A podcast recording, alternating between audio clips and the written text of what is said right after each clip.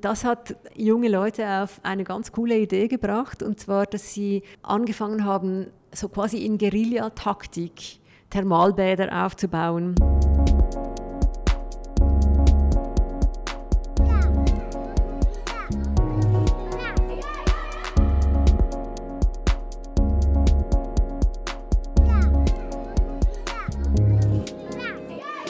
Hey Tag, hier ist der Trickfilmforscher. Ich bin Robert, mache selber Trickfilme und versuche hier herauszufinden, wie andere Animatoren und Animatorinnen es schaffen, Indie zu bleiben, was sie gelernt haben und wie sie sich motivieren, weiterzumachen. Ich will wissen, wie Festivals entstehen, was es für Fördermöglichkeiten gibt und wie Animation wissenschaftlich betrachtet werden kann. In dieser Folge bin ich immer noch auf dem Fantoche Festival in Baden in der Schweiz. Das Festival ist jetzt schon wieder eine Weile her. Es hat nämlich genau vor vier Monaten, also im September letzten Jahres, 2021, stattgefunden. Ich hatte auf dem Festival drei Podcast-Folgen aufgenommen und dies ist jetzt der letzte Teil der Fantosch-Trilogie sozusagen. Es hat zugegebenermaßen eine Weile gedauert, aber dafür fand ich es jetzt nochmal sehr schön, mit etwas Abstand in die letzten sonnigen Festivalerinnerungen einzutauchen. In dieser Folge treffe ich nämlich Annette Schindler und Annette war seit 2013 Festivaldirektorin des Fantoche Festivals. Ich war sehr froh, die viel beschäftigte Annette auf dem Festival kurz schnappen zu können und ausquetschen zu können. Es ist sehr spannend, mal einfach hinter die Kulissen zu schauen und was bei so einem Festival alles stattfindet und äh, wie viel Aufwand dahinter steckt, wie viel Bürokratie und wie viel Prozesse. Aber hört doch einfach selber. Viel Spaß! Liebe Annette, vielen Dank, dass du mich zu dem Fantosch Festival eingeladen hast und dass du dir auch die Zeit genommen hast, jetzt mit mir diesen Podcast aufzunehmen. Ich habe gemerkt, du bist konstant eigentlich nur am Springen und hin und her laufen und man merkt dir auch an, dass du sehr energisch hier das Festival leitest, wenn man dich ab und zu mal so von der Seite beobachtet. Wie geht's dir denn überhaupt? Was hast du gerade gemacht? Ja, danke dir, dass ich diese Gelegenheit haben darf. Danke auch, dass du hier bist, dass du gekommen bist ans Festival. Ich denke, ja, Leute, die sowas machen wie du, die sich mit diesem Thema so vertieft auseinandersetzen und die auch Multiplikatoren sein können, das sind die wertvollsten Leute für uns, uns als Festival und für die Filmemacher, für die wir uns einsetzen möchten. Deshalb ist es super schön, dass du hier sein kannst am Festival. Ja, es ist, ähm, also ich bin auch jetzt schon zum zum dritten oder vierten Tag hier und es ist jede, jeden Tag wieder neu, wo man denkt so, wow, was ist, wen treffe ich heute, wen lerne ich heute kennen? Und ich habe auch so viele alte Freunde wieder getroffen, die ich vor zehn Jahren das erste Mal gesehen habe oder die ich noch nie gesehen habe. Und äh, man sich neu kennenlernt, das ist ja auch wichtig bei so einem Festival. Ich habe das Gefühl, das läuft ganz gut bei euch. Ja, jetzt dieses Jahr äh, geht ja wieder einiges mehr. Und eben, ich glaube, das merkt man jetzt schon auch. Man lernt diese Begegnungen schätzen, man lernt schätzen, dass man sich hier trifft und wirklich live ja, unterhalten kann. Es entstehen andere Arten von Interaktionen, als wenn man alles über digitale Netzwerke machen muss. Wir hatten jetzt zweimal Glück. Ähm, einmal letztes Jahr, weil wir einfach ein sehr, sehr glückliches Fenster hatten und das zweite Mal jetzt dieses Jahr wieder. Aber ich komme jetzt auf deine eigentliche Frage zurück. Was äh, habe ich überhaupt gemacht? Ähm, ich versuche schon, so viel wie möglich für meine Gäste hier zu sein. Mhm. Das heißt, auch überall, wo meine Gäste auftreten, wo die Gäste vom Festival auftreten, am Artist Brunch oder bei den Coming Soon Präsentationen, zum Beispiel Masterclass und so weiter, dort möchte ich unbedingt dabei sein. Ich möchte das mitbekommen und ich möchte dort auch interagieren können mit den, mit den Gästen. Und ja, für sie hier sein und sie sicher sein, dass sie sich wohlfühlen, dass es ihnen gut geht an, an diesem Festival. Ähm, jetzt aber eben ähm, habe ich versucht, meine Abschlussrede zum Ende zu bringen. Die muss heute schon fertig sein, weil sie noch ähm, zur Simultanübersetzerin muss. Also es gibt so viele kleine Dinge, ähm, an die man auch noch denken muss. Äh, ja, es ist schon ein recht großes Team jetzt während dem Festival, die hier alle äh, ihre Funktion haben und alle ähm, Vollgas geben, dass dieses Festival wirklich läuft und funktioniert und dass äh, Pannen sofort behoben werden können und dass alles vorangeht und dass es ja, alles ähm, so stattfindet, wie es geplant ist. Ich finde, äh, wenn man sich euren Timetable mal anschaut, was alles an Programmen gleichzeitig stattfindet und wie viel ihr vorgeplant habt, merkt man schon, wie viel Arbeit auch dahinter steckt. Wahrscheinlich nicht nur einen Monat vom Festival, sondern wahrscheinlich das ganze Jahr äh, über. Und, ähm, und während des Festivals merkt man das aber nicht. Es ist so gut organisiert, wenn du gerade meinst, wie schnell Pannen behoben werden können. Also ich finde, gerade wenn man sowas dann halt nicht wirklich mitbekommt, dann ist es wie so ein Sounddesign im Film. Wenn man ihn nicht merkt, ist er super. Mhm, stimmt, und, ja. Genau. Und ich habe auch ähm, gelesen, dass du ja vor zehn Jahren das Festival übernommen hast und in diesem Jahr wird es dein letztes Jahr sein. Deswegen die Abschlussrede vorbereitet, die heute schon no, Ja, eine muss. Abschlussrede muss ich ja jedes Jahr machen. Also ich muss jedes Jahr Stimmt, gibt ja. es eine Preisverleihung und da erzähle ich auch ein bisschen, was speziell war am Festival, ähm, gebe ein bisschen Ausblick. Das wird äh, werde ich jetzt dieses Jahr natürlich nicht machen können, aber erzähl so ein bisschen, was, äh, was das Festival eigen gemacht hat, eigenartig, charakteristisch für das Festival war. Ähm, und das mache ich jetzt dieses Jahr auch. Ja, dieses Jahr wird ganz sicher ein bisschen Wehmut dabei sein. Die habe ich jetzt ein bisschen verbannt aus, meinem, aus meiner Wahrnehmung. Die darf dann morgen Abend, darf sie sich ein bisschen annähern, hoffentlich nicht zu sehr. Mhm. Und du, du sagtest gerade, dass deine Abschiedsrede auch simultan übersetzt wird. Ist das sowas zum Beispiel? Das ist so ein kleiner Kniff, den man gar nicht mitbekommt als Festivalbesucher, aber dass euer Festival dreisprachig ist, ist wahrscheinlich nicht so normal, oder? Oder dass, dass so Sachen halt gemacht wurden äh, in deiner Zeit als Festivaldirektorin, dass man Sachen mehrmals übersetzt. Oder es gibt ja auch Festivals, die dann noch parallel ähm, Gebärdensprache mit ein, in, einbringen oder Triggerwarnungen vor jedem Filmscreening zeigen und so. Das sind ja so kleine Sachen, die jedes Festival irgendwie anders macht. Und ähm, was, was zeichnet denn das Fantosch aus? Was ist denn etwas, was du sozusagen, wo du sagen würdest, das ist so ein Alleinstellungsmerkmal oder eben auch nicht, dass viele Leute daran teilhaben können, an so einem Festival dabei zu sein? Mm, doch, ich denke, es gibt schon sehr charakteristische Eigenschaften von Fantosch. Und ich glaube, die Filmauswahl ist das Allerwichtigste davon. Also wer sitzt in meinem Selektionsteam für den internationalen Wettbewerb, für den Schweizer Wettbewerb, für den Wettbewerb für Kinderfilme, ähm, welche Filme werden auch ausgewählt für das Ohrkonkursprogramm, was für eine ähm, Atmosphäre haben diese Filme, wonach suchen wir, wie, wie wählen wir unsere Filme aus, die ein bisschen das Genre erweitern, die ein bisschen an diesen Rändern ziehen, die ein bisschen anders versuchen, Geschichten zu erzählen, die neue Bildsprachen entwickeln, die Bild- und Tonebene auf eine ungewohnte Weise kombinieren vielleicht.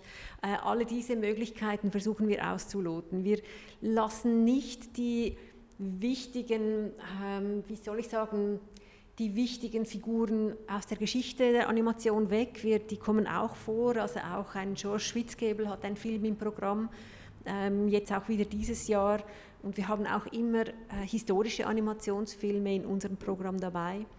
Ähm, aber ich glaube, in, in den zeitgenössischen Filmen suchen wir wirklich die Autorensprache, suchen wir wirklich die individuellen ähm, Fantasien und, und Projektionen der Filmemacher, die das eigenständig und für sich definieren und entwickeln und ausführen.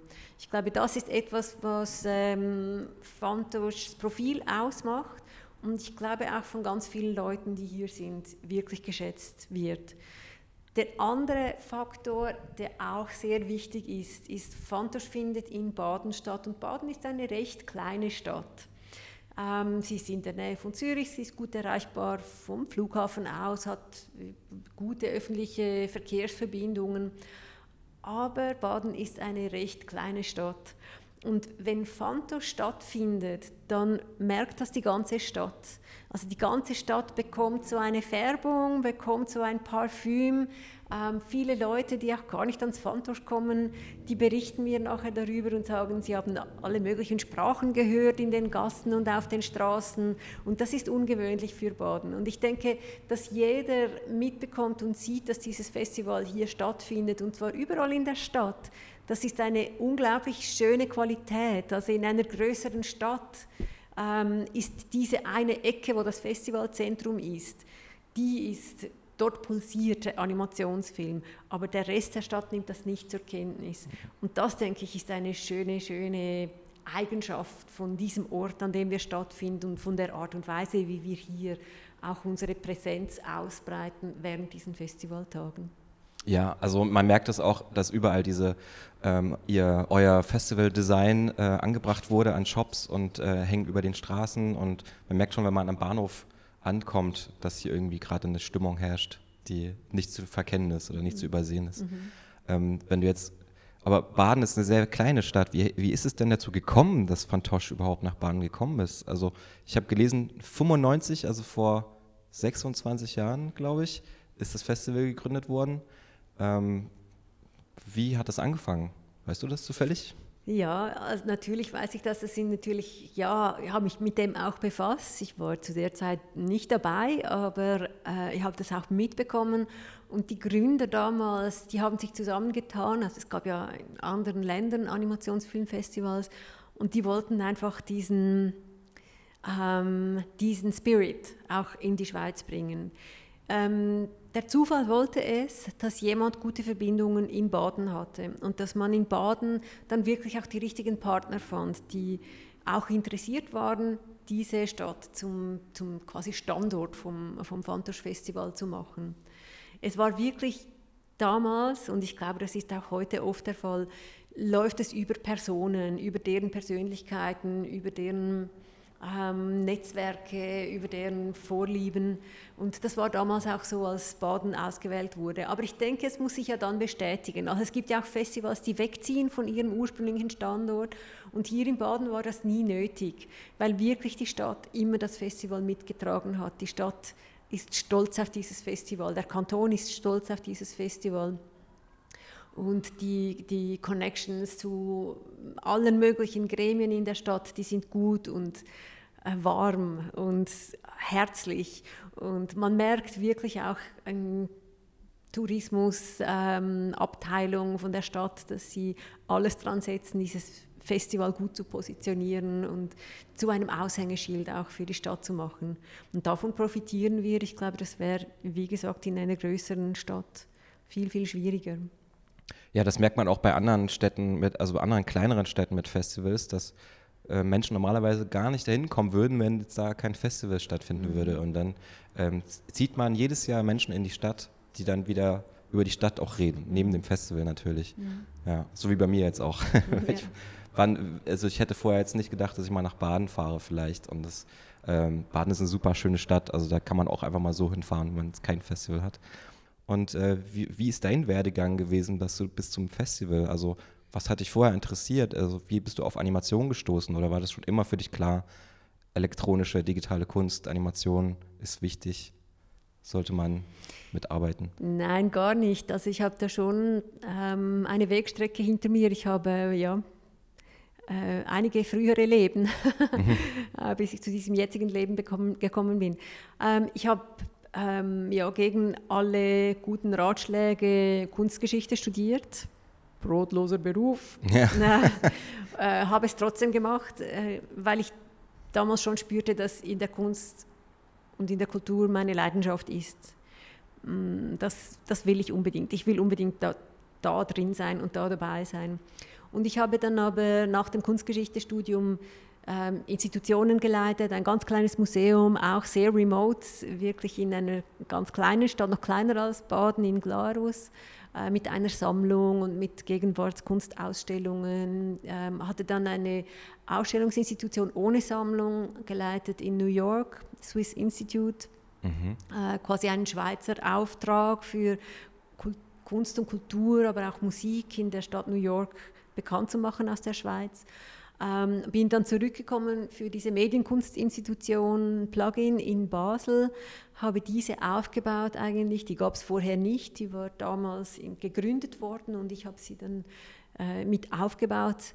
Ja, zu einer Zeit, wo das äh, noch recht neu und unerforscht war eigentlich dieses Thema Medienkunst, Internet, Kunst mit Internet, Künstler, die Internet benutzen, um Kunst zu machen, also nicht um über ihr künstlerisches Werk zu informieren, sondern wirklich um Kunstwerke herzustellen.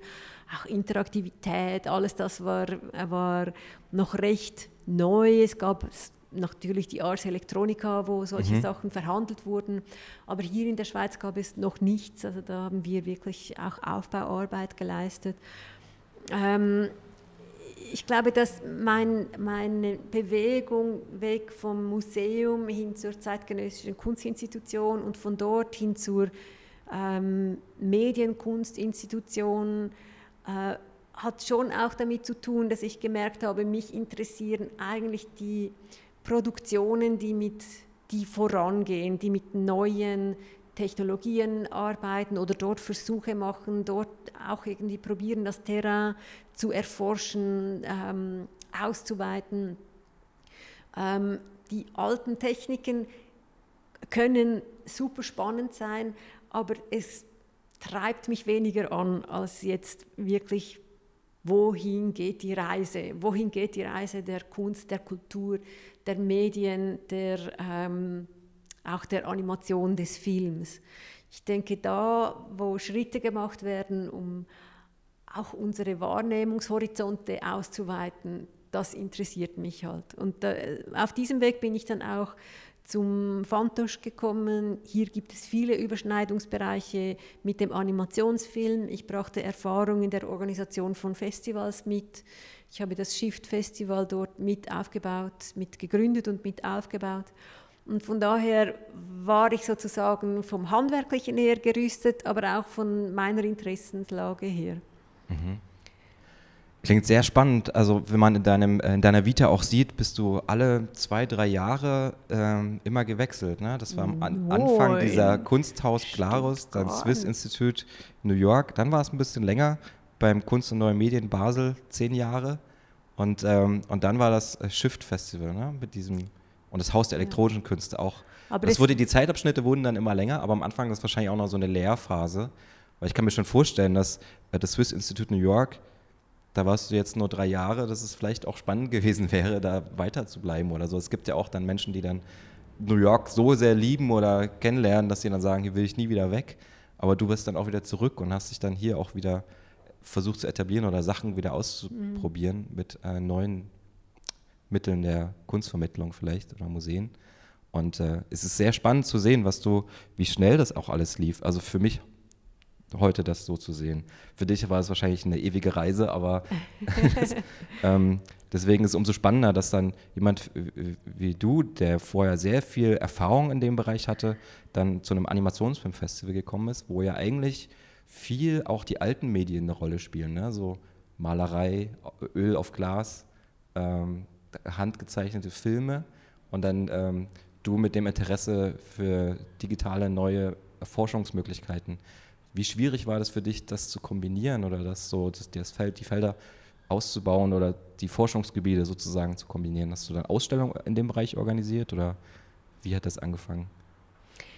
Mm, also ich denke jetzt auch nicht unbedingt, dass der Animationsfilm in den alten Formen und Medien verharrt, sondern klar, es wird Öl auf Glas, aber es, am Schluss sind es bewegte Bilder. Es ist nicht ein Gemälde, das an der Wand ist und eine Riesenwelt natürlich auch eröffnen kann an Erkenntnissen, aber ähm, hier sind immer Technologien involviert in der Art und Weise, wie ein Film entsteht. Ähm, aber ich habe das Gefühl, so ein bisschen, um da jetzt nochmal reinzuhaken, dass äh, Filme ein bisschen dieses cineastisch-lineare haben auf dem Screen und davon erstmal zu der Zeit, wo du das Festival übernommen hast, es wahrscheinlich noch nicht so viel gab, da rauszutreten, das, so interakti das Interaktive irgendwie in den Vordergrund zu bringen, oder? Also war das schwierig für dich in den Anfängen, das zu mehr zu fördern? Mm, nein, war, war es nicht. Es, also damals war der Game-Diskurs sehr aktuell und ähm, der Game-Diskurs wurde von Fantusch auch gepflegt. Und es war damals wirklich auch die Absicht des Vorstandes, der die strategische Richtung ja festlegt vom Festival, dass man in diesen Bereich weiter investieren will. Also man will nicht einfach nur Kinos mit und Filme zeigen.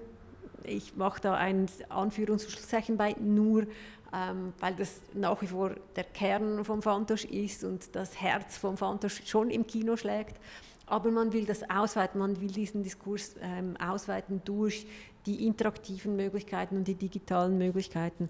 Und wie gesagt, Game ähm, wurde gepflegt auch von meiner Vorgängerin sehr stark. Ähm, ein Austausch mit ähm, verschiedenen ähm, Schul- und Ausbildungsstätten hier in der Schweiz, äh, die ihre Namen laufend gewechselt haben.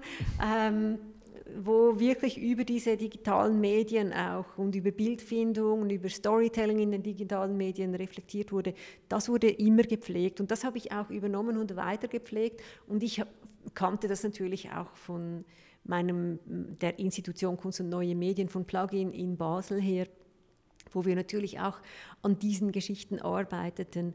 Und ich denke, im Game ist es schon so sehr oft, oder, dass man auch ähm, ein synthetisch generiertes Bild hat, so wie im Animationsfilm. Und diese Nähe ist schon recht groß. Es ist nicht, vielleicht nicht unbedingt das Einzelbildverfahren, aber es ist trotzdem ein synthetisch generiertes Bild. Und von daher, ähm, dieser Übergang war für mich nicht schwierig zu machen.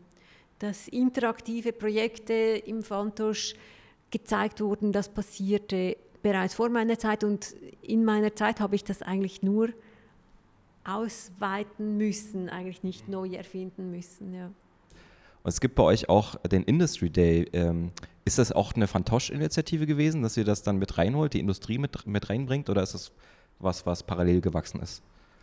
Nee, das ist wirklich, das haben wir gestartet. Mhm. Ähm, es gab schon vorher einzelne Angebote für das Fachpublikum.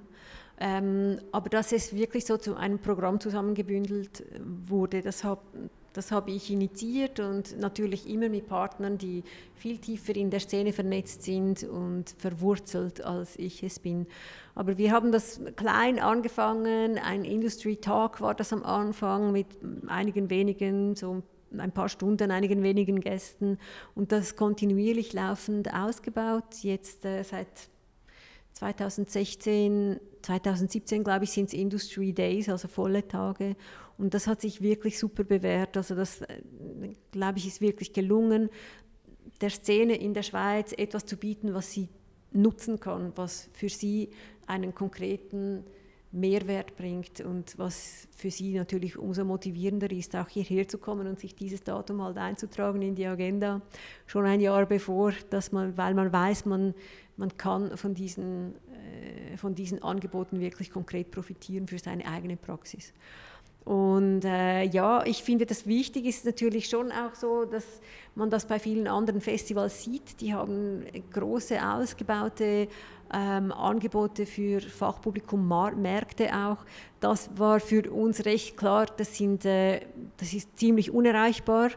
Ähm, sowas wie MIFA in Ansi ähm, versuchen auf die, auf die Beine zu stellen, auch weil diese Märkte sind ja international sind und ähm, wenn man da nicht mitspielen kann mit einem eigenen Markt in dieser Liga, dann bleiben die Leute weg. Deshalb haben wir eigentlich uns nicht jetzt darauf fokussiert, irgendwie dort im, im Marktbereich einzusteigen, sondern wirklich für die Schweizer Animationsfilmindustrie das aufzubauen, was dieser Industrie hilft und nützt und sie vorwärts bringt.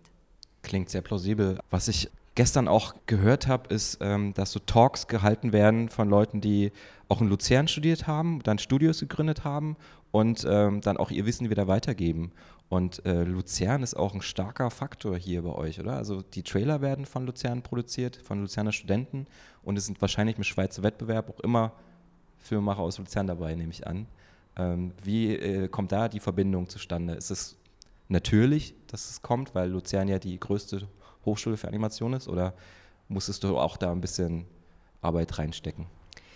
Das ist eine mega wichtige Verbindung. Also die Verbindung mit Luzern, aber nicht nur mit Luzern. Es gibt in der französischen Schweiz ja auch eine Ausbildungsstätte, das ist das Ceruleum. Ähm, das Ceruleum war ein bisschen weniger präsent, als ich hier angefangen habe und wir haben wirklich die dann auch ganz fest eingebaut in unser unseren Jahresablauf sozusagen. Und bei, bei der HSLU ist das natürlich auch ganz intensiv so. Das ist ein, ein zentral wichtiger Partner für uns, so wie die Trickfilmgruppe GSFA auch. Ähm, aber äh, HSLU, ja, mit ihnen arbeiten wir zusammen für die Trailer, wie du erwähnt hast. Ähm, sie reichen jedes Jahr ihre Filme ein Und ihre Filme werden eigentlich nach unserem Einsendeschluss fertig. Das heißt, sie haben immer so einen Sonderstatus, sie dürfen ihre Filme auch unfertig einreichen. Wir versuchen sie dann zu beurteilen, aber logischerweise können sie auch das, das folgende Jahr noch ähm, in den Wettbewerb aufgenommen werden. Von daher, es kommt vor, dass die Filme so unfertig sind, dass sie nicht beurteilbar sind für uns. Aber wenn immer sie beurteilbar sind, also wir wollen sie unbedingt sehen, wir wollen unbedingt sehen, was in diesem Jahr entstanden ist und rausgekommen ist. Und wenn immer sie beurteilbar sind, dann versuchen wir sie auch ähm, ja, zu, einzuteilen und diejenigen, die äh, auf, ausgewählt werden, wirklich ins, ins Programm zu bringen und denen eine gute Plattform zu bieten. Also die Studenten, vom, vom, die im Abschluss gemacht haben im Jahr des Festivals, also die 21er Studenten jetzt dieses Jahr, äh, versuchen wir zu berücksichtigen, aber natürlich auch die vorherigen Studenten. Also eigentlich sind alle Generationen von Studenten dann für uns weiterhin wichtig, ähm, für den Schweizer Wettbewerb, für den Industry Day, für alle Angebote eigentlich und alle Gefäße, die wir haben, wo, wo Schweizer Animationsfilm promoted wird und mhm. gefördert wird. Ja, aber es merkt man auch, dass es sich ja gegenseitig auch stärkt. Also die Studenten stärken das Phantoschen mit den Filmen und ich stecke die Studenten und der Industry Day gibt dann nochmal die Chance, irgendwie in die Arbeitswelt reinschnuppern zu können. Also es ist ein schönes Konglomerat an allem, was man so braucht als junger Filmstudent vielleicht, mhm. auch von anderen Größen zu lernen. Und ich habe immer wieder eine Sache gehört, die ich nicht so richtig verstanden habe. Ähm, es ging da viel um Mandate. Also dass ähm, jemand nur drei Mandate hat oder gesagt, ich habe nur ein Mandat beim Festival. Worüber wird da geredet? Was ist ein Mandat? Hm. Also wir haben einerseits festangestellte Mitarbeiter, die das ganze Jahr über für Fantosch arbeiten. Das sind fünf Personen, äh, alle haben Teilzeitstellen. Und dann haben wir, ähm, ja, man kann dem Mandate sagen, also Leute, die nicht das ganze Jahr arbeiten, sondern nur für eine eine gewisse Dauer. Zum Teil sind das sechs Monate, zum Teil sind das auch nur drei Monate. Ähm, bei diesen Leuten ist es entweder so, dass sie eben ein Mandat im eigentlichen Sinn haben, also das heißt, sie haben eine Aufgabe, einen Auftrag äh, und sie werden für den entschädigt. Aber wie viel Zeit sie dafür brauchen, um den umzusetzen, da gucken wir nicht drauf. Das heißt, ähm, wenn sie diesen, diese Arbeit in einer Woche erledigt haben, dann haben sie einen wahnsinnig hohen Stundenlohn. Aber wenn sie halt ähm, vier Monate dafür brauchen, dann ist der Stundenlohn nicht mehr so groß. Das ah, okay, so ein, ein Mandat Auftrag. ist eine Aufgabe für eine Position, also die ist, Press, ist, das Pressemandat vielleicht, oder wie kann man das sagen? Ja, oder? also ähm, nehmen wir die Eventorganisation. Die Eventorganisation, die hat eine, ein gewisses Set an Zuständigkeiten, auch Mitarbeitern, die geführt werden müssen, etc.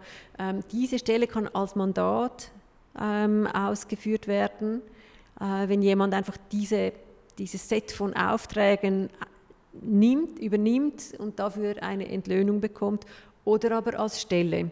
Und das lassen wir den Mitarbeitern frei. Wenn sie als Mandat diese Stelle übernehmen, das ist normalerweise, wenn sie selbstständig erwerben sind und selber ihre ganzen Sozialleistungen etc. abrechnen, ähm, dann können sie das. Aber wenn sie lieber eine Anstellung hätten, sodass wir dann die Sozialleistungen übernehmen, ist das auch möglich. Von daher, es gibt, es gibt Mandate, ähm, die auch Anstellungen sein können. Es gibt Mandate, die nur Mandate sein können. Was hast ähm, du für, eine, für ein Mandat? Ich habe kein Mandat, ich habe eine Anstellung. Ach so. ja. Ah, okay, verstehe. Und, ähm, also es ist eigentlich ein technischer Term und nicht, ja, nicht so interessant. ja, ich habe es irgendwie öfters gehört und ich dachte, was ist denn das? Wieso muss man denn nicht ein Mandat haben? Also ich fand das schon spannend, erstmal rauszufinden. Ähm, ja, wie, wie, ist das denn? Ähm, du hattest in einem Interview erwähnt, dass ähm, Schweizer Filme nicht mehr für den Media-Support involviert sind. Ist das irgendwie wichtig für den Schweizer Film, den Media-Support zu bekommen? Und warum gibt es das jetzt nicht mehr?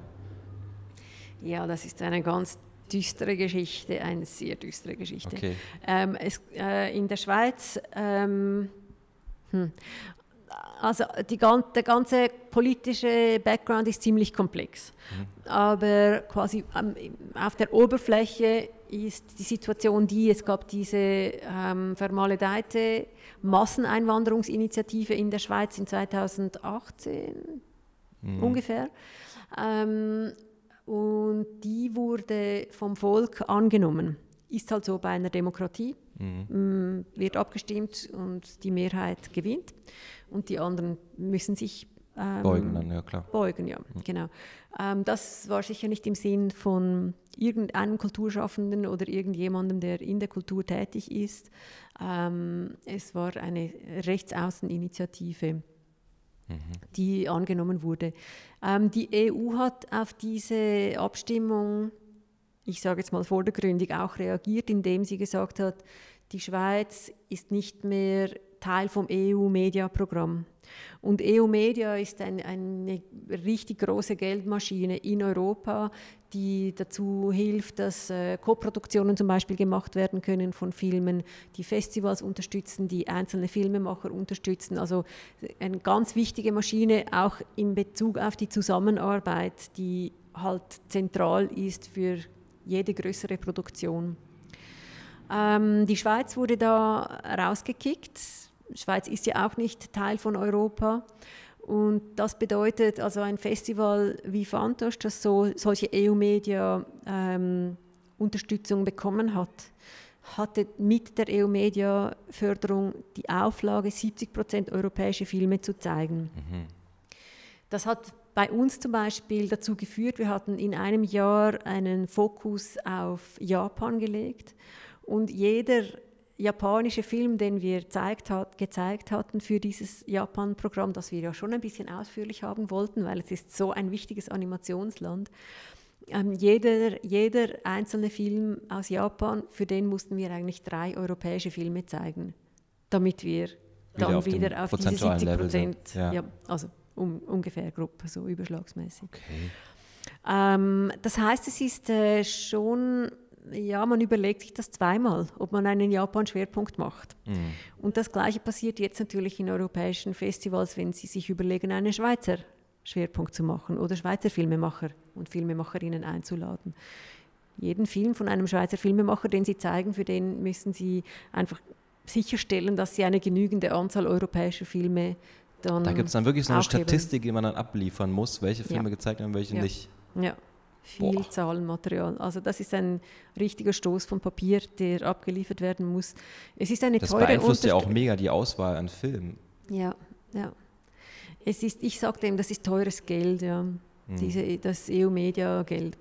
Mhm. Ähm, wir sind einerseits raus aus dieser Förderung, das heißt, andere Festivals in Europa werden bestraft. Ich sage jetzt in Anführungs- und Schlusszeichen, ähm, wenn sie Schweizer Filme zeigen. Ähm, auf der anderen Seite das Geld, das wir in der Schweiz bekommen hatten über diese EU-Media-Fonds, ähm, die sind ja auch aus der Schweiz gekommen, weil wir sind ja Stimmt. nicht Teil der EU. Also ja. sprich, das Geld floss aus der Schweiz nach Brüssel und dann von Brüssel zurück in die Schweiz. Hm. Jetzt fließt dieses Geld nach wie vor, aber die, innerhalb von der Schweiz und nach wie vor nach den Kriterien von EU Media. Das heißt, wenn wir dieses Geld, das jetzt aus der Schweiz kommt, aus der Schweiz, die aus EU Media rausgeschmissen wurde, wenn wir dieses Geld bekommen wollen, dann müssen wir auch 70 Prozent europäische Filme haben.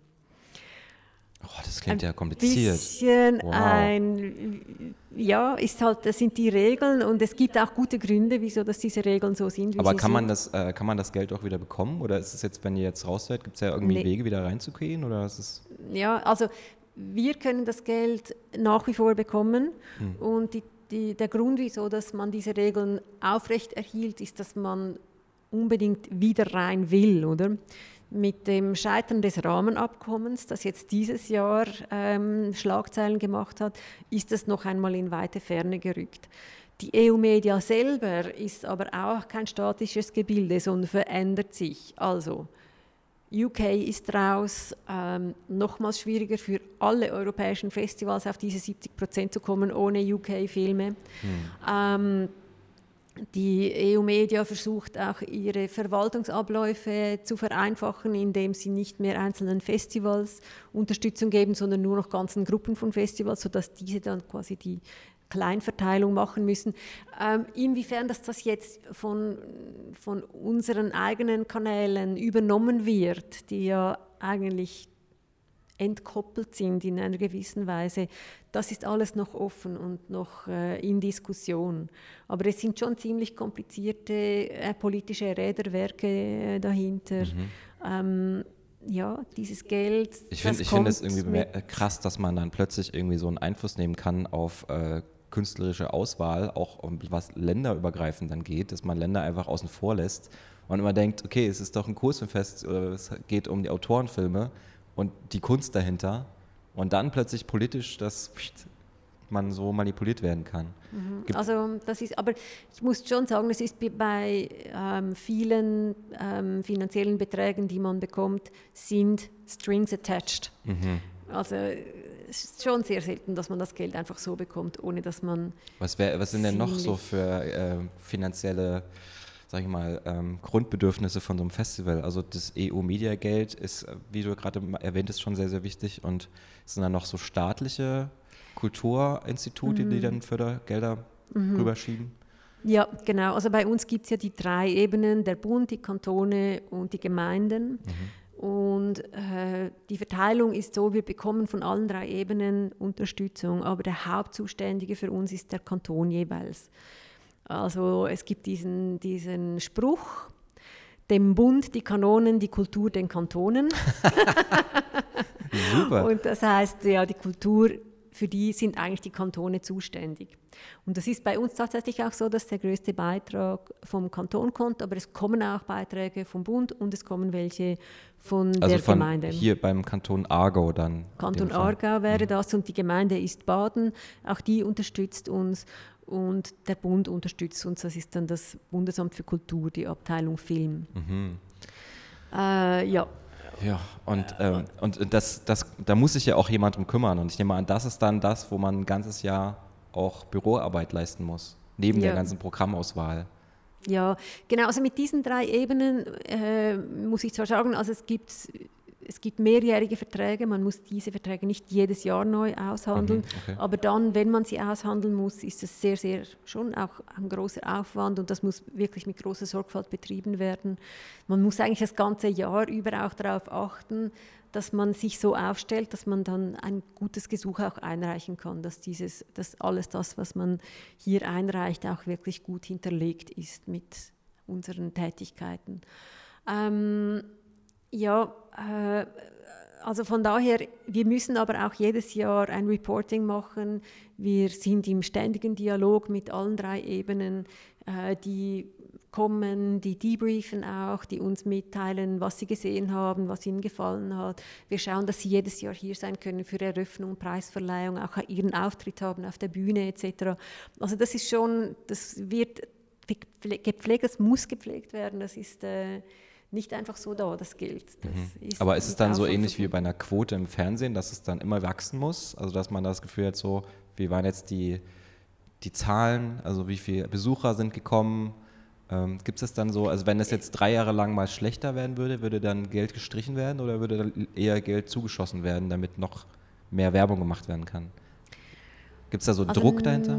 Es gibt auch Geldgeber, die wollen, dass man jedes Jahr sich vornimmt, mehr Besucher zu erreichen. Das gibt es auch. Es gibt auch Geldgeber, die wollen auf keinen Fall, dass mehr Stellenprozente geschaffen werden. Das gibt es auch. Mhm. Also es, es, wie jeder Geldgeber hat seine eigenen Anforderungen und Bedürfnisse, die, denen man gerecht werden muss und was wir natürlich auch versuchen. Mhm ja, das ja, muss man ja, also klar, wenn man so ein großes Aufwand, Festival... der betrieben werden muss. Natürlich, ja, klar, ja. Aber das Aber ist alles denke, das, was man sonst normalerweise nicht sieht, wenn man auf ein Festival geht. Das ist ja, einfach das ist so. ein Unterhaltungsevent. Äh, Aber ähm, genau, das muss ja auch am Leben gehalten werden und das stecken ja auch viele Menschen dahinter. Du hattest es ja schon erwähnt, es gibt diese drei Stellen, wo ihr ähm, anschreiben könnt. Kommen da auch manchmal neue dazu oder sind das äh, sozusagen jedes Jahr die gleichen Wege, die gleichen Anträge, äh, das gleiche Prinzip? Um wieder an die Gelder zu kommen. Also in Berlin zum Beispiel gibt es den Hauptstadtkulturfonds und der wird jedes Jahr neu beantragt und es kommen aber auch jedes Jahr neue Festivals dazu oder andere Sachen und es kann halt auch mal sein, dass dann für fünf Jahre eben der Fonds nicht bei dem Festival landet. Und äh, da ging es auch dem Festival of Animation Berlin mal so, dass sie das dann nicht bekommen haben oder dem Pictoplasma Festival, die dann fünf Jahre am Stück keinen Fonds bekommen haben. Und dann muss man erstmal gucken, wie man so ein Festival plötzlich durchzieht. Hm. Ja, das ist das mm, Klumpenrisiko, oder? Das, ähm, ich glaube, bei uns ähm, ist es so, also ich denke, man kann auch sagen, in der Schweiz, es gibt Partner und es gibt Partner, denen es auch ein Anliegen ist, dass, solche Festi dass wir als Festival stattfinden können. Und es ist ein Aufwand, aber man kann es machen. Und ich glaube, schon wenn man ins europäische Ausland geht und schon gar, wenn man zum Beispiel in die USA geht, geht, dann kann man noch so viel Aufwand betreiben. Sowas gibt es nicht, sowas findet man nicht. Also man, wenn man Glück hat und man hat gute Beziehungen mit äh, reichen Leuten, dann kann man vielleicht private Sponsoren finden. Aber, aber dass man es so aufbauen kann, wie das hier möglich ist, da bei allem Aufwand, den wir betreiben, wir haben so ein Glück, oder, dass, dass, diese, dass diese Möglichkeiten mhm. gegeben sind. Und ja, ich habe hier im Programmheft die Seite aufgeschlagen, wo wir uns bedanken bei den, bei den Förderern. Ähm, so zum Sehen, es ist ziemlich ausführlich, also da sind ähm, 40, 50 Förderer bei vielen von den Kategorien aufgezählt, die uns unterstützen. Das heißt, diese drei Ebenen, Bund, Kanton und Gemeinde, dann die eben Ersatzmaßnahmen, heißt das heute für die EU-Mediagelder, ähm, bei uns in der Schweiz. Das sind drei ganz wichtige Faktoren, aber auf dieser Liste braucht es jeden Partner. Also es braucht auch Rabatte bei den Grafikern zum Beispiel. Es braucht auch ähm, ein kleines Entgegenkommen von dem, der uns den Trafosaal vermietet für unsere Eröffnung und Preisverleihung.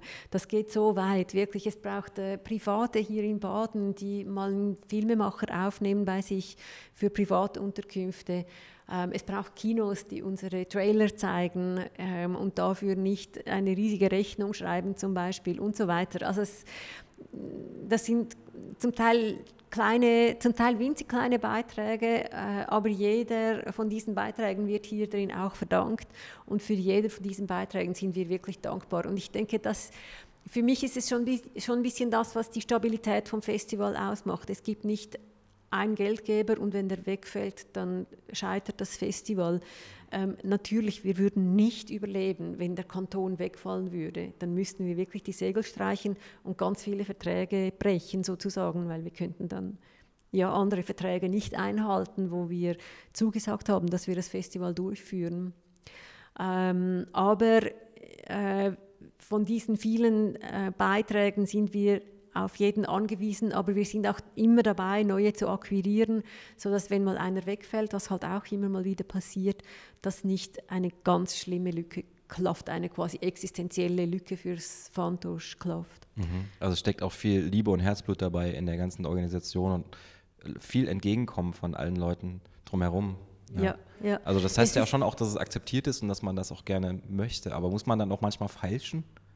Ja, auf jeden Fall, man feilscht die ganze Zeit. Aber ich denke, was schon interessant ist jetzt auch gerade bei diesen Unterstützern, also diejenigen, mhm. die uns Rabatte geben. Ähm, Im letzten Jahr haben zum Beispiel Catering Services, die wir benutzen, zum Beispiel den Eventsaal, zum Beispiel die Grafiker. Es gibt noch viele weitere Beispiele von ähm, Partnern, mit denen wir zusammenarbeiten, wo wir mieten, Kinosäle oder so auch ähm, oder wo wir Grafikaufträge geben, ähm, die geben uns Rabatte. Und für die sind wir deshalb in der Regel nicht so ein interessanter Kunde. Mhm. Wir sind Non-Profit, es gibt nicht so richtig viel zu holen bei uns. Aber das letzte Jahr waren wir das Einzige, was übrig geblieben war bei diesen, bei vielen von diesen Leuten, oder? Mhm. Die hatten ihre, ihr Restaurant geschlossen, die konnten keine Veranstaltungen stattfinden lassen ihnen sind die Aufträge ausgegangen, aber Fantosch kam trotzdem zurück und Fantosch hat trotzdem Aufträge erteilt. Und ich glaube, das hat auch ein bisschen die Wahrnehmung verschoben, oder? So ein kleines Non-Profit-Festival hier in Baden, aber es ist ein zuverlässiger Partner. Und ich, also das hat mich irgendwie auch recht berührt, oder? Dass, glaube ich, auch diese Partner, die zum Teil durchaus auf ihren hohen Pferden sitzen, gemerkt haben, dass so ein Festival eine Qualität hat, äh, eine Verlässlichkeit hat, die nicht so selbstverständlich ist bei anderen Kunden. Ja, also das habe ich auch mal das Gefühl, dass gerade so ein Festival in so einer, die, in so einer jährlichen Kontinuierlichkeit ja auch für viele Hotelbesitzer oder ähm, Restaurants oder Bars, Clubs irgendwie auch was Gutes sind, weil die ja auch dann wieder Leute anbringen, die wieder mehr Sachen kaufen, mehr Zimmer belegen und alles drum und dran. Es ist ja eine ganze Infrastruktur, die da dahinter steckt. Mhm. Und äh, das ist, es kommen ja auch nicht wenig Leute. Also es werden ja hoffentlich in Zukunft wieder mehr Leute zum Festival gehen. Und äh, also ja, man stärkt ja auch eigentlich eine ganze Industrie, einen Industriezweig. Ich glaube auch, ja, es gibt viel Umsatz, auch bei der Post zum Beispiel gibt es viel Umsatz, wenn ja. wir unsere Programmhefte verschicken. Ja, überall. Es ist schon so, das Geld, das wir bekommen von der öffentlichen Hand, eigentlich geht das ja zu einem sehr guten Teil zurück in die Privatindustrie. Ja. Also wie, wie du sagst, in die Hotels, ähm, Post, Briefmarken. Ich habe auch drei Postkarten verschickt. und ich habe meine Maske gekauft. Also ich habe hier auch schon Geld ausgegeben. Und 300 Euro im Schallplattenladen. Nee, nicht Euro, Franken waren das sogar. Also Im Schallplattenladen. Im Schallplattenladen. Okay, den fragen wir nächstes Jahr auch für ja, Unterstützung. Also wenn der Schallplattenladen kein Sponsor ist, also den müsst ihr auf jeden Fall mal fragen, weil ich glaube, der... Für ein Inserat. Ja, genau. Zum Beispiel, ja. Ja, der hat jetzt mein Geld bekommen. ähm, ja, also äh, wow, es war ein super äh, Einblick hinter die Kulissen vom Fantosch und vielleicht auch so ein bisschen von Festivals generell, wie man äh, sowas äh, erschafft und erarbeiten muss und wie viel äh, Verträge man abschließen muss. Du meintest ja auch, dass du jetzt, sag ich mal, die Zügel abgibst und äh, dass dein letztes Fantosch ist. Und gibt es denn Sachen, die du jetzt anders machen würdest oder die du, sag ich mal, jetzt nochmal vielleicht am Ende rekapitulierst? Ist es was für dich, in Zukunft nochmal ein Festival zu leiten oder bist du jetzt komplett raus und denkst so, Animationsfestivals nie wieder? Hm, also ich werde mich ja selbstständig machen und werde Aufträge entgegennehmen, vielleicht auch Mandate, wer weiß, mhm. für, ähm, für Kulturförderer, also wo ich zum Beispiel Gesuchsevaluation machen kann oder Gutachten schreiben, Gremienarbeit natürlich ähm, Kommissionen, Jurys, dann für Festivals auch Selektion oder Kuration von Programmen, ähm, Publikationen und solche Sachen. Äh, von daher habe ich wie einen ganzen Strauß von Aufträgen, die ich anbiete. Ähm, das heißt, ich hoffe, dass ich schon in diesem Circuit bleibe, dass ich mit äh, Festivals, mit Geldgebern, mit Filmemachern auch in Kontakt bleiben kann und dass äh, sich meine Berufstätigkeit aber mehr auf Auftragsbasis weiterhin in diesem Feld bewegt. Im Feld natürlich auch, wo ich jetzt das größte und ausgebauteste Netzwerk habe. Ähm, ja, hoffe ich, ich muss schauen, was geht, was weniger gut ankommt, was gut funktioniert, muss ich jetzt mir auch die Zeit geben zu schauen, ja, klar, äh, ja. wie sich das entwickelt. Aber von daher, ja, ich hoffe, dass ich mit dem Festival verbunden bleibe. Jemand hat vorgeschlagen, ich könne mich ja als Helfer anmelden für das nächste Festival. Irgendwie fände ich das noch cool, wenn ich nächstes Jahr Tickets scannen würde. Ähm, ja, und, da dabei, und dabei wirklich auch alle Leute wiedersehen würde und mich freue. Ja, es ist vielleicht auch nochmal schön, eine andere Perspektive darauf zu kommen, auf das Festival absolut, und nicht mehr ja, in diesem absolut. Stressdruck die ganze Zeit zu sein. Ja, ähm, ja ich, äh, vielen Dank, dass du dir die Zeit genommen hast und äh, ich freue mich auf alles, was heute noch passiert und äh, du gehst jetzt, glaube ich, ins Kino mit deinem Sohn, oder? Hat er die Tickets bekommen? Ja. Er hat die Tickets bekommen und ist auf dem Weg ins Kino oder hoffentlich schon dort. Ja, okay. und ja, ich werde nachziehen. Und danke dir vielmals, Robert. Ähm, und ich wünsche dir auch noch einen tollen Tag und ganz viele weitere coole ja, man, man, muss noch erwähnen, es gibt hier vor dem Hotel ähm, einen Pool, der mit Thermalwasser befüllt wurde. Und das ist was, was ich auch noch nie erlebt habe. Ich weiß nicht, wer auf die Idee gekommen ist von euch, aber es ist so genial, abends um eins noch in so einen warmen Wasserpool zu steigen. Also, das habe ich, ja, wollte ich nochmal sagen. Darf ich dazu etwas ja, natürlich, noch sagen? Gerne. Also, das Bagno Popolare ist auch so ein Herzstück für mich geworden. Und ja, Thermalwasser hat jetzt nicht so viel mit Animation zu tun, aber wir haben jedes Jahr Filme zusammengesucht, bei denen es um Wasser oder ums Baden geht. Und auch dieses Jahr gibt es ein wunderschönes Badeprogramm, das wir zeigen beim Bagno Popolare. Aber was halt schon speziell ist, also Baden heißt nicht umsonst so. Baden heißt so, weil man hier seit immer gebadet hat, weil Thermalwasser aus heißen Quellen einfach aus dem Boden sprudelt. Ja, ich konnte es gar nicht glauben. Im Baden gibt es so viele Quellen mit Thermalwasser ja. und das sprudelt einfach raus ja. und das fließt halt in die Limmat, wenn es niemand nutzt, zwischennutzt sozusagen für das Thermalbad.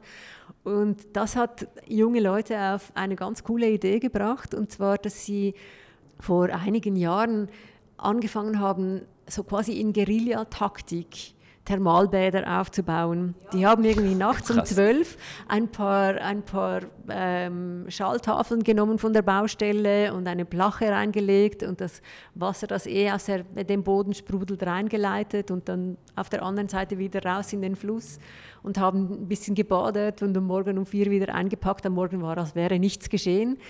Ähm, der Platz ja wieder cool. so wie vorher. Ja. Äh, und das hat mich, hat, mich, hat mich so gut gefallen.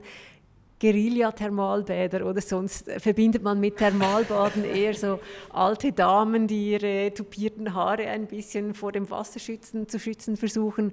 Und hier ist es eine Guerilla-Taktik geworden, die wir dann auch fürs Fantosch eingeladen haben. Natürlich dann nicht mehr so Guerilla-mäßig, sondern schon durchaus mit Bewilligung und so, dass man das auch ankündigen kann. Ähm, hat das ein paar Mal hier stattgefunden und das war jedes Mal so ein Highlight, weil hier auch einfach alle sich getroffen haben. Hier haben die Kinder aus der Nachbarschaft gebadet, ähm, irgendwelche Praktikanten, die in einem Studio ein Praktikum gemacht haben, neben ähm, Produzenten und Filmemachern, die mit, mit Millionenbudgets an ihren Filmen dran sind. Und die haben alle hier zusammen gebadet und einfach irgendwie die warmen Wassertemperaturen genossen. Und es ist so, es ist eine physische, körperliche Wohltat, die ich ich kenne keinen Vergleich. Ich finde das einfach etwas vom Schönsten. Und dass wir das hier im Baden machen können, ja, das kann man nicht an vielen Orten machen. Ja, das äh, kann, ich nur, kann ich nur bestätigen. Also das ist so skurril, einfach nachts ähm, im Dunkeln, mitten in so einem äh, in so einem Stadtzentrum einfach zu baden und das Wasser ist so warm. Wow, mega schön. Ja, vielen Dank. Also nicht verpassen. Genau für dieses Festival zumindest und vielleicht auch für die, die kommen werden. Genau, ein Handtuch nicht vergessen. nee, gibt es ja auch im Hotel. Also, wenn man die Badehose nicht dabei hat oder kein Handtuch, das ist keine Ausrede. Mhm. Die haben sogar irgendwelche Badehosen und Handtücher. Es ist immer, das ist immer so komisch, wenn man dann abends plötzlich noch Leute, von Leuten angesprochen wird, komm, wir gehen ins Baden. Und dann erstmal so, äh, wie jetzt, also es ist gerade kurz vor zwölf und ich habe jetzt schon drei Getränke hinter mir. Und das sind die, die tollsten Leute, die dort, die das auf die Beine stellen, mit einer Bar auch noch dazu. Die bringen mhm. einem auch ein Getränk ja. ans Bad, wenn man das möchte. Es ist, ja. Ich habe es noch nicht geschafft, die Filme zu schauen dabei. Ich war immer nur, wenn die Filme schon vorbei waren, aber heute vielleicht. Heute um 21 Uhr. Um 21 Uhr. Verpasse ich nicht. Ja, vielen Dank. Danke. Robert.